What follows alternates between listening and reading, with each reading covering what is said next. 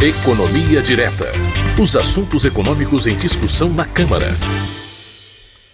Muito bem, toda semana o economista Fernando Gomes, servidor da Câmara dos Deputados, nos apresenta os principais temas da economia no Brasil, os principais debates entre os parlamentares na área econômica. E é com ele que a gente vai falar agora. Oi, Fernando, tudo bem?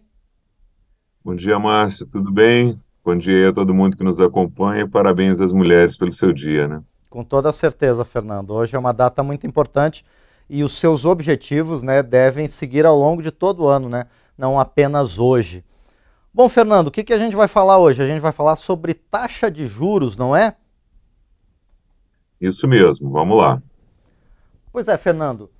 A gente sempre tem esses conceitos de taxa nominal e taxa real de juros. Explica para a gente, Fernando, qual é a diferença entre esses dois conceitos? Pois é, Márcio. É, a gente tem uma das taxas de juros nominais assim mais altas do mundo, né? É bom esclarecer isso para quem nos assiste. E nós temos a taxa de juros real mais alta do mundo. Então a gente tem a nominal uma das mais altas e a real a mais alta. A diferença entre taxa de juros real e taxa de juros nominal é que no caso da taxa de juros real, você pega a taxa de juros nominal e desconta a inflação do período. Então, indo para o caso do Brasil, a nossa taxa de juros nominal, que é a Selic, ela está em 13,75%. Quando você pega a inflação dos últimos 12 meses, está em 5,6%. Isso quer dizer que a gente tem uma taxa de juros real de 8,15%, que é você tirar 5,6% de 13,75%. O Brasil ganha de longe dos próximos colocados aqui na América Latina, né? Depois do Brasil, você tem o México, mas que tem uma taxa de juros real bem menor, 5% mais ou menos, Chile 4,7% e Colômbia, que é 3,04%. Por que, que, a taxa no Por que, que, a taxa de juros no Brasil é tão alta, Márcio? A gente tem alguns pontos que explicam aí, em teoria, por que, que os nossos juros são tão altos. Um dos exemplos é o aumento dos juros nas economias desenvolvidas por causa da inflação que tem aí afetado o mundo inteiro, que acabam levando parte dos recursos que estão aplicados aqui para lá. Por exemplo, uma parte dos investidores é, que operam aí no mercado, eles preferem ganhar 5, 6% nos Estados Unidos do que 13% aqui no Brasil. Então, isso contribui para que a gente precise elevar a taxa de juros aqui para tentar manter esses recursos no Brasil. Além disso, nós temos aquela inflação importada, né, que não é de demanda, mas é de oferta, de choques externos, que também influi de alguma forma na taxa de juros. O que é essa inflação aí de oferta? Né? São os problemas que é, a Covid-19 deixou, que desorganizaram as cadeias produtivas e ainda tem efeitos na economia. Efeitos da guerra entre Rússia e Ucrânia, que também desorganizaram cadeias aí de setores de energia, alimentos e aumentaram os preços no mundo e principalmente na Europa. É, embora essa seja uma inflação que vem de fora e não uma inflação de demanda, de aumento de consumo, ela acaba impactando a taxa de juros, porque a taxa de juros é o único mecanismo que o Banco Central tem para combater a inflação. Essa, inclusive, é uma discussão boa para outra hora. Né? Adianta subir os juros quando se tem uma inflação que é de oferta e não de demanda? É, outro ponto que contribui para as taxas de juros mais altas é que a nossa inflação ainda está acima do teto da meta também contribui para o Banco Central aí deixar os juros mais altos. E tem as incertezas fiscais em relação à capacidade do Brasil de manter a dívida pública é, em uma trajetória sustentável, que não suba muito. Esse é outro ponto interessante de surgir um debate que a gente fez aqui na TV Câmara, porque quando o Banco Central sobe em 1% a taxa básica de juros, ele aumenta o tamanho da dívida em 35 bilhões. Isso é mais que a metade, por exemplo, do gasto do Bolsa Família em um ano.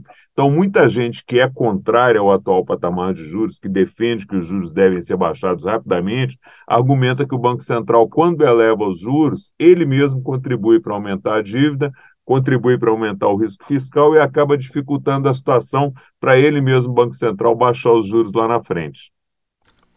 E, Fernando, você falou dos efeitos dessa taxa de juros que está entre as mais altas do mundo.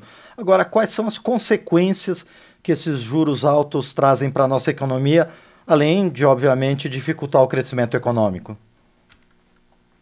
Pois é, Márcio, juros altos têm esse efeito né, de dificultar a retomada do crescimento econômico, de, retom de dificultar a retomada do crescimento econômico por uma questão básica. Né? Os juros ele encarecem o crédito, eles encarecem o crédito tanto para as pessoas físicas, para as famílias, quanto para as empresas. O que isso quer dizer na prática? Né? Que fica mais caro e mais difícil para as famílias comprarem.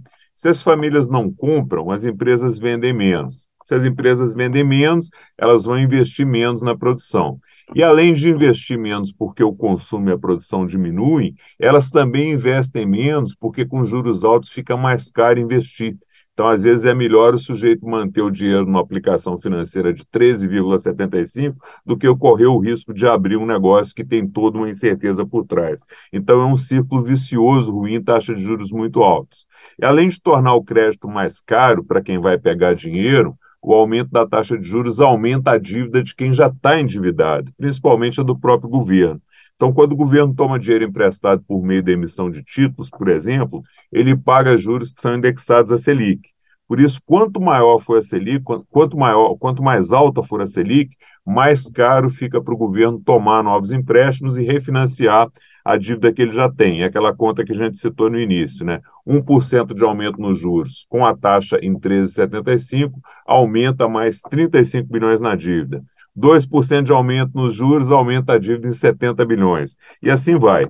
É, então é isso, mas se os juros começarem a ser reduzidos, a economia agradece. Né? O outro lado, o lado bom de você baixar os juros, é que taxas de juros mais baixas estimulam a economia, é o efeito contrário, né? o crédito fica mais barato para as empresas investirem, para as famílias consumirem, fazendo a roda da economia girar. É o que todo mundo quer, eu acho que ninguém tem dúvida quanto a, a, aos benefícios de você ter uma taxa de juros mais baixa. A dúvida que persiste é em quando começar a redução e com que velocidade. Né? Tem um grupo que defende uma redução já e tem um outro grupo que seria mais cauteloso, que quer ver o pacote fiscal que o governo vai apresentar para substituir o teto de gastos primeiro, para ver se ele vai ser satisfatório, que quer ver a inflação ceder mais para depois baixar os juros, quer ver se a reforma tributária vai caminhar bem para depois baixar os juros. Então, esse é o grande debate sobre os juros. Acho que todos querem juros mais baixos, mas quando começar a baixar e em que velocidade, aí as opiniões começam a divergir um pouco. Esse é o, é o grande debate do tema sobre os juros. É, mas, Fernando, há previsões do mercado a respeito da taxa de juros para o crescimento da economia brasileira para esse ano? Pois é, mas tem sim, né? Eu gosto de usar muito o boletim Focus do Banco Central, que ele faz uma previsão mensal, ouvindo aí é, muitos, vários analistas de diversos bancos. Então, é um compilado que o Banco Central faz, mas com base na opinião de analistas que operam no mercado. Então, o Banco Central divulgou o relatório nessa segunda-feira, né? Bora lá ver, então, o que, que os analistas dos bancos do setor privado estão prevendo para o próximo ano. Crescimento da economia, 0,85%. Então, um crescimento de menos de 1% é o que o mercado está prevendo para o ano que vem, ou seja, um crescimento bem modesto para 2023. Selic, taxa de juros, né, que foi o, o, o, ponto direto da sua pergunta.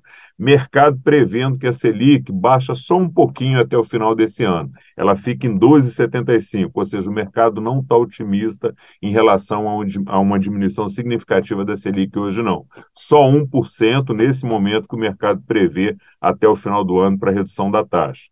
E aí vem um dado preocupante, né, que explica o anterior.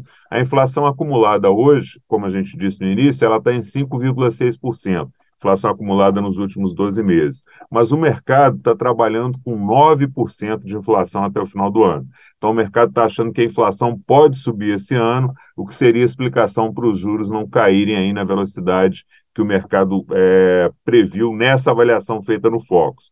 E para a gente fechar, um outro dado que eu peguei também, que é um, é, é um dado bom, um dado interessante, que é o resultado primário. O resultado primário é a diferença entre a arrecadação do governo e todas as despesas dele, todos os gastos dele, antes de pagar os juros da dívida. Aí você pode ter superávit ou déficit, né? Superávit é quando o governo arrecada mais do que gasta e déficit é quando o governo gasta mais do que arrecada.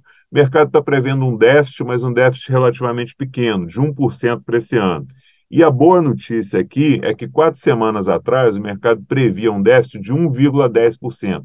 Então o mercado está diminuindo, está rebaixando as previsões dele para o resultado primário. É uma interpretação de que as primeiras medidas que o governo vem adotando para estabilizar a dívida pública estão indo bem. Né? É uma confiança de que o pacote fiscal que vem aí para substituir o teto de gastos pode ser um pacote fiscal que vai dar sustentabilidade para a dívida. Então, esses foram, essas são aí as principais previsões que eu pincei lá do Fox para a gente conversar aqui, mas. Perfeito. Bom, e, e, quando é que a gente vai ter novidades sobre isso, Fernando? A partir do desenrolar dessas questões como reforma tributária, pacote fiscal, é aí que a gente vai ter mais ou menos um caminho? É, essas previsões do, do Focus, elas analisam aí semanalmente tudo que acontece na economia no Brasil e no mundo, né? Mas eu acho que, sem dúvida, os dois principais indicadores aí para é, a gente ver como é que vai ficar essa questão dos juros, é a questão do pacote fiscal, né? Como é que o pacote fiscal vai ser visto pelos agentes econômicos. Aí quando a gente fala em mercado, a gente não fala simplesmente em mercado financeiro, né? Agentes econômicos são as empresas, são os trabalhadores, é quem investe na bolsa, é todo mundo que, que integra a sociedade. Vamos ver como é que esses agentes financeiros vão ver esse pacote que vai ser apresentado, se vai ser um pacote que pode dar sustentabilidade para a dívida, para a dívida não ter um crescimento grande, como a gente já explicou aqui, os efeitos negativos de você ter um crescimento é, expressivo da dívida, e sem dúvida também como a reforma tributária vai caminhar, né? porque a gente tem um sistema é, tributário que é muito complexo, que é cheio de regras, que é injusto porque tributa mais consumo do que renda, é, e aí penaliza o mais pobre. É, então tem muita coisa para ser ajustada, eu diria que os dois principais pontos que vão aí ir norteando essa possibilidade de redução ou não dos juros é exatamente esse, esse, pacote fiscal que vai ser apresentado pelo governo e a evolução da reforma tributária, se não surgirem outros problemas aí que hoje estão adormecidos, mas que podem é, aparecer aí no decorrer do ano. Muito bem, e a gente, como sempre, vai continuar acompanhando isso, não é, Fernando? Por enquanto, eu agradeço a você e a gente se encontra na próxima semana. Grande abraço. Obrigado, Márcio. Um abraço. Muito bem, esse foi o economista Fernando Gomes aqui no quadro Economia Direta.